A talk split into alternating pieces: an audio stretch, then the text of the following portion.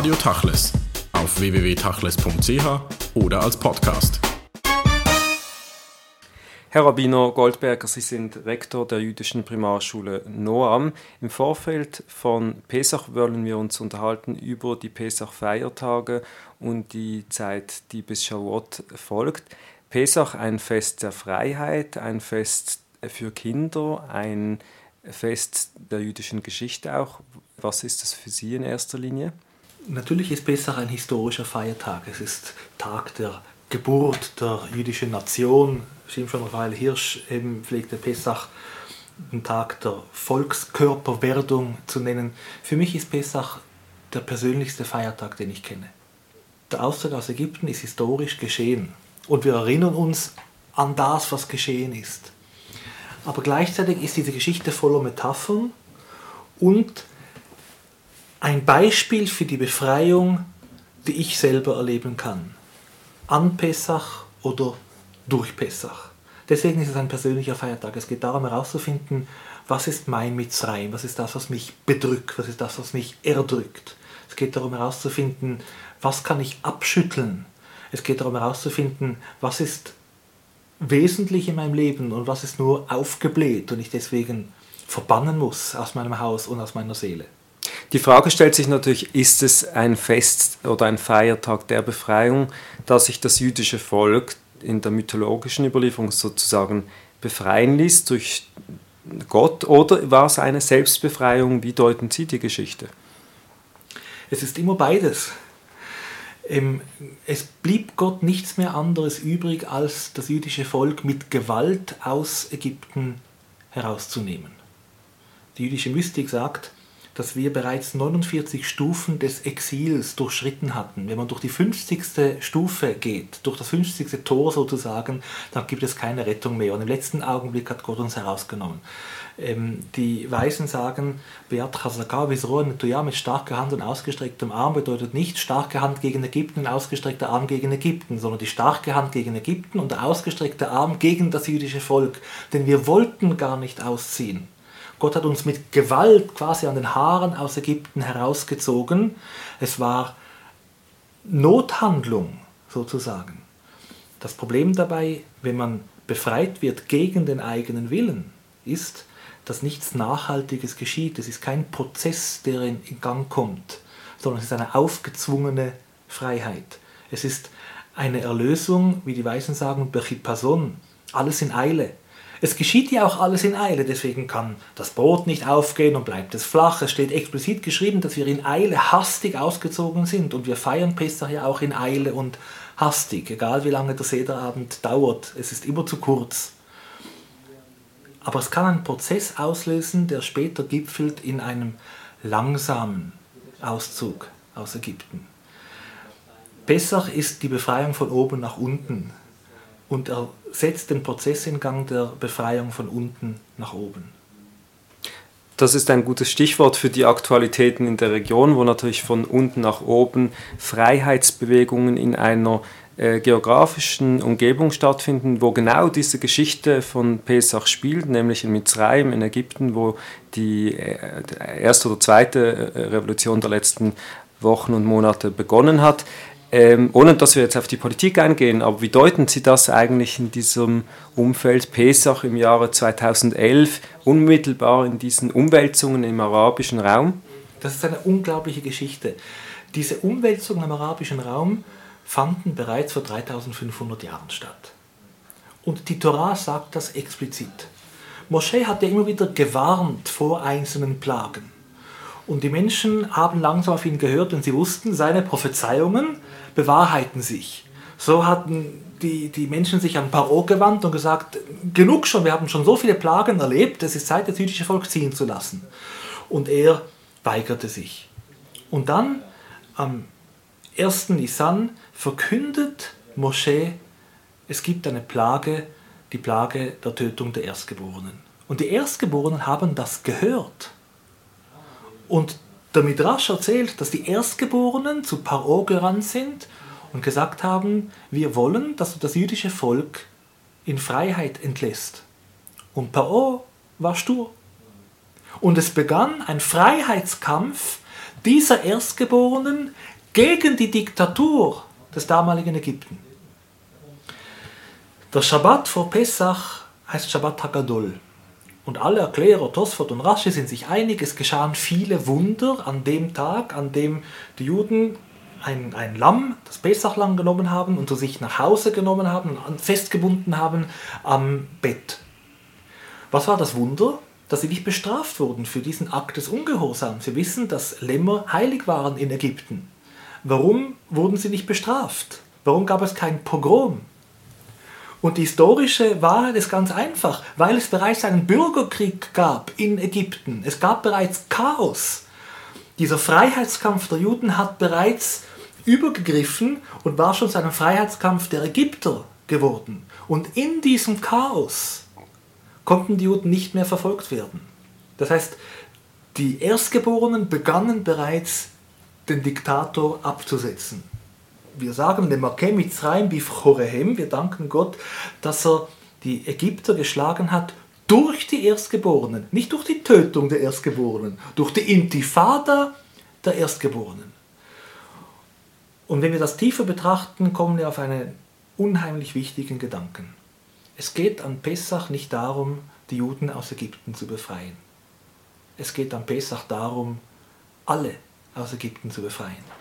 Es geht darum, die Ägypter aus Ägypten herauszuholen. Paro aus Ägypten herauszuholen. Wissen Sie, wer, der erste, wer die erste Person war, die von Moschee befreit wurde aus Ägypten? Batja, die Tochter von Paro. Sie ist unterdrückt von ihrem Vater der gibt ja auch immer Aufpasser zur Seite, mit denen sie eben draußen herumspazieren darf. Selber darf sie keine Entscheidungen treffen und sie hört, mein Vater lässt alle jüdischen Neugeborenen umbringen. Und dann schwimmt sie im Nil und sieht von weitem diesen Korb. Sie weiß natürlich, was das bedeutet. Sie weiß, da drin ist ein jüdischer Knabe. Und dann rettet sie diesen Knaben und nennt ihn Moshe Kimin Hamai Mishitihu. Wird normalerweise übersetzt denn ich habe ihn aus dem Wasser herausgezogen. Aber grammatikalisch ist das völlig falsch. Das müsste heißen Kiminamaim Mashtihu. Mishitihu bedeutet, bedeutet, denn er wird mich aus dem Wasser herausziehen. In dem Augenblick, in dem sie diesen jüdischen Jungen gerettet hat, hat er, hat Moshe sie aus dem Wasser, aus dieser Diktatur, aus dieser Unfreiheit herausgezogen. Sie sieht quasi vorneweg, dank ihm bin ich nicht mehr Sklave meines Vaters es ist ja interessant, die Juden, äh, die dann Volk werden durch den Auszug aus Ägypten, sind ja nicht immer in Ägypten gewesen. Das ist ja eigentlich eine Art Exil, in, der, in dem sie sich befinden. Wie deuten Sie das, dass also diese, diese Schwangerschaft des Volkes in Ägypten sozusagen nötig ist, um eine Geburt zu vollziehen, die eine weitere Geschichte einleitet? Die Metapher, die Sie gebrauchen, ist sehr, sehr treffend. Es geht wirklich um eine Geburt der ganze Auszug aus Ägypten, wenn man es ähm, abstrahiert, gleicht wirklich der Beschreibung einer, einer Geburt.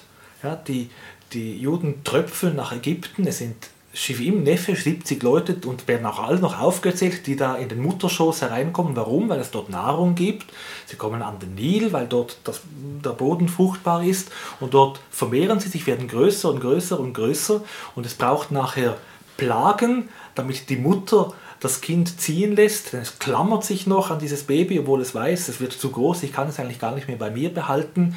Und äh, es ist nicht weit hergeholt, wenn man sagt, die Plagen, die gleichen ähm, Geburtswehen, die immer intensiver und immer stärker werden. Und das Brechen des Fruchtwassers, wo dann das Kind tatsächlich geboren wird, entspricht natürlich dann der Spaltung ähm, des Meeres. Man kann sogar noch weiterziehen und sagen, wir gehen 40 Jahre durch die Wüste, weil wir wenn wir geboren werden, nicht sofort selbstständig sind. Wir müssen noch ernährt werden.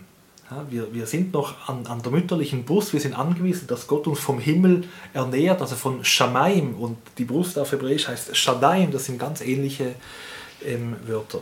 Es ist ganz wichtig zu verstehen, dass mit Ägypten nicht das geografische Land südlich von Israel gemeint ist, sondern etwas völlig anderes. Nun ist auch bei der ähm, Geburt, die vielleicht traurige, aber einfach mal festzustellende Tatsache so, dass wir, um etwas Neues herzustellen, zuerst etwas verbergen müssen. Ein Samenkorn kann nicht ähm, an, einfach an die Sonne gestellt werden. Wir machen es in die Erde hinein. Und dort entwickelt es sich zuerst im Verborgenen. Auch der Samen wird zuerst verborgen. Es scheint so, als ob Geburt nur über Dinge oder nur durch Dinge geschehen kann, die auch schwierig sind. Im Dreck werden wir groß. Vielleicht ist das ähm, eines der großen Geheimnisse von Pesach, dass alles ein Prozess ist, ein Kontinuum, dass es möglich ist, das Schlechte wieder durch etwas Gutes abzulösen. Wenn man Pesach von außen betrachtet, ist es ja ein Riesenaufwand. Für die, vor allem Frauen ist es ein großer Aufwand äh, zu putzen, alles vorzubereiten. Die Einschränkungen in, im kulinarischen Bereich sind enorm. Alles ist schwierig. Und auf der anderen Seite ist Pesach mit Abstand das am meisten gefeierte jüdische Fest unter jüdischen Glaubensgenossinnen und Glaubensgenossen, wenn man Statistiken anschaut, gerade auch in Israel feiern viel mehr äh, Juden äh, Pesach als zum Beispiel Yom Kippur oder Rosh Hashanah. Sie als Rektor einer Schule, als Familienvater, ähm, können natürlich den Wert schätzen, dieser auch didaktischen Art, Judentum zu vermitteln. Was macht es denn aus, dieses Pesach? Warum ist das so beliebt? Es ist natürlich nicht beliebt wegen ähm, der Opfer, die wir vorher geben, aber die Opfer sind manchmal notwendig. Freiheit muss erkämpft werden ähm, und es ist immer wieder wichtig, darüber nachzudenken, was bin ich bereit als Preis zu bezahlen für den Anfang der Freiheit. Freiheit ist nicht etwas, was einfach über uns gestülpt wird. Freiheit ist nicht etwas, was wir kostenlos bekommen. Es ist meistens etwas, was wir uns erkämpfen müssen und auch immer wieder erkämpfen müssen. Und darüber sollte man am Sederabend ähm, sprechen. Deswegen verstehe ich, dass wir eine intensive Vorbereitung brauchen. Große Ereignisse müssen lang vorbereitet werden. Dass wir manchmal ähm, übertreiben, ähm, das ist, äh, versteht jeder. Wir sind ein stures ähm, Volk und äh, wir haben auch den Pessachputz äh, bis zum Exzess ähm, durchorganisiert ich persönlich glaube, dass wenn jemand länger als zwei Tage Pessachputz macht, er irgendetwas ähm, falsch tut. Lassen wir aber diese Übertreibungen ähm, einmal weg. Warum ist Pessach so anziehend? Weil wir an Pessach etwas erleben, was typisch Mensch ist. Väter sind mit ihren Söhnen zusammen, Eltern mit ihren Kindern. Die Kinder fragen die Eltern und die Eltern sagen, das weiß ich nicht, ich frage meine Großeltern. Es ist der Feiertag, wo alle zusammensitzen, alle gleichwertig sind.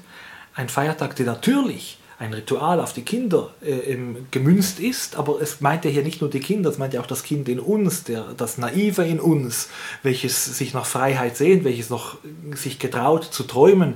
Das ist alles etwas unglaublich ähm, Faszinierendes. Und deswegen wundere ich mich nicht, dass Pesach so ausgiebig gefeiert wird. Ein entscheidendes Element am Pesach ist der Seder, aber vor allem auch die Haggadah, das Buch, das gelesen wird über jüdische Geschichte. Ähm, ein Buch, das eigentlich etwas sehr zum einen Spannendes ist, aber auch nicht ganz klar ist, wie ist das eigentlich entstanden, woher kommt das? Es ist ein Sammelsurium an Texten unterschiedlicher äh, Zeiten und Autoren. Äh, als, als Lehrer und Rabbiner und als Pädagoge, ist das ein gelungenes pädagogisches Werk oder ist das ein Haufen Zufälle, der irgendwie sich nun eingebürgert hat und einfach jetzt gelesen wird? Die Mitzvah in der Torah lautet Vehigarta Levincha. Neben dem äh, Verbot, Chametz zu essen und zu besitzen, und neben dem Gebot, Matzah zu essen, ist das die wichtigste Mitzvah, nämlich den Kindern zu erzählen über den Auszug aus Ägypten. Zu Zeiten der Torah gab es selbstverständlich keine Haggadah, da hat jeder selber erzählt von der Geschichte. Im Laufe ähm, der Jahrtausende hat sich dann diese Haggadah entwickelt aus verschiedenen Quellen und wir wissen heute sehr genau, äh, nicht wer was geschrieben hat, aber in welcher äh, Zeitperiode ein bestimmter Abschnitt entstanden ist. Und äh, es ist ein geniales Werk. Gott sei Dank haben wir hier im Ausland zwei Sederabende. Und ich empfehle, diese zwei völlig unterschiedlich zu gestalten. Am ersten Sederabend sollte man die Haggadah durchlernen, über die Haggadah erzählen, die Haggadah als Inspiration zu nehmen, um dann wirklich über sich selber nachzudenken und mit anderen zu diskutieren. Denn Pessach heißt ja, ich mag wieder reden, der Sklave hat nichts zu reden. Ja, am Anfang war Schweig, ich habe nichts zu sagen als Sklave und auf einmal lerne ich wieder zu reden. Mitzrayim heißt die Enge, das, was mir den Hals zuschnürt, wo ich einfach nichts mehr zu sagen habe. Und Pesach, man schreibt es anders, was ein Wortspiel heißt, ich fange an zu reden. Also P als Mund. Als P als Mund, der Mund, der langsam anfängt im, im zu reden. Zuerst schweige ich, dann schreie ich vor äh, Schmerz und dann fange ich an zu reden. Der erste Abend, ähm, den, sollte man, den ersten Abend sollte man ganz der Haggadah widmen. Und dann hat man die Möglichkeit, am zweiten Abend die Haggadah abzuändern. Nur noch das herauszunehmen, was einem wichtig ist, die eigene Haggadah zu schreiben, die eigenen Rituale ähm, zu finden. Für einmal bin ich ein Machmir. Ich glaube, man sollte auch in Israel zwei Sederabende feiern.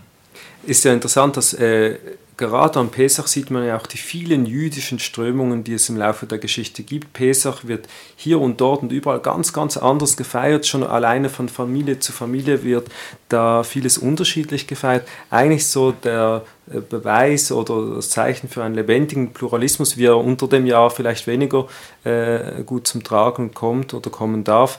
Ähm, diese verschiedenen Traditionen ähm, wie, wie würden Sie diese sehen? Soll man vielleicht am zweiten Seder ein wenig sphardischer sein oder soll man bei seiner bleiben?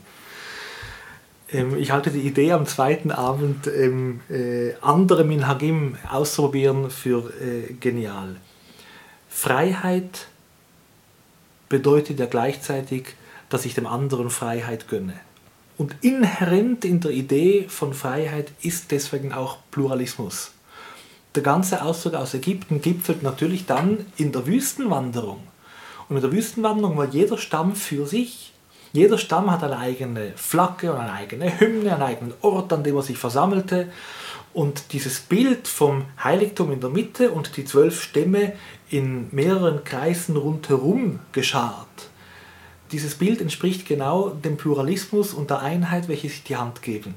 Wir haben ein gemeinsames Zentrum, nämlich das Heiligtum, Gott ist im Zentrum, aber jeder hat seinen Platz rundherum und es gilt, diesen Platz zu respektieren. Ich muss aber zuerst den Platz respektieren, an dem ich stehe, damit ich fähig werde, den Platz zu respektieren, an dem der andere ähm, steht. Wir haben wunderschöne Minagim, auch bei uns in, in, in Ashkenaz. Uns fehlen aber Minhagim von anderen äh, im, im Gruppierungen innerhalb des Judentums. Ich möchte gerne eine beschreiben. Es gibt den Minhag, den Afikoman, den wir am Ende genießen. Also die Matzah, die versteckt wird für die Kinder, die müssen das suchen und der Vater genau, bekommt es dann. Genau, hier gibt es unterschiedliche Minhagim. Genau. Es gibt solche, die lassen sich den Afikoman klauen und lösen es dann aus. Andere verstecken es selber und lassen es von den Kindern suchen. Das sind zwei völlig unterschiedliche Minhagim. Also suche ich diese Verbindung zwischen Kohen und Israel, die mittlere Matzah verbindet ja zwischen Himmel und Erde sozusagen, suche ich die bei den Kleinsten beispielsweise, weil sie es versteckt haben, oder suchen sie es bei mir? Das sind ganz unterschiedliche ähm, Metaphern. Der Afikoman wird bei einigen auf, von Mensch zu Mensch gereicht. Sie legen es sich auf die Schulter, reichen es weiter und der Letzte, der es sich auf die Schulter legt, der sagt, wir tragen den Afikoman auf der Schulter, so wie Bnei Israel das Pessach-Opfer auf den Schultern getragen hat. Das Lamm. Das Lamm. Und in der Gemara steht geschrieben, tatsächlich das Pessachlamm wurde auf die Schulter gelegt, was sehr unüblich war, und dann steht dahinter ein Kommentar von einem, der spöttisch sagt, wie die Ismailiten, wie die Araber. Was für ein merkwürdiger Minhag. Jetzt nehmen wir den Afikoman, der ja tatsächlich auch an das Pesachlamm erinnert, und machen es uns auf die Schulter. Kommt der Magid von Bodi und erklärt, ich werde euch sagen, woher stammt dieser Brauch. In der ganzen Haggadah fehlt ein Element. Es steht darüber geschrieben, wie wir versklavt wurden, es steht darüber geschrieben, wie wir befreit wurden, es steht nicht, wie wir nach Ägypten gekommen sind.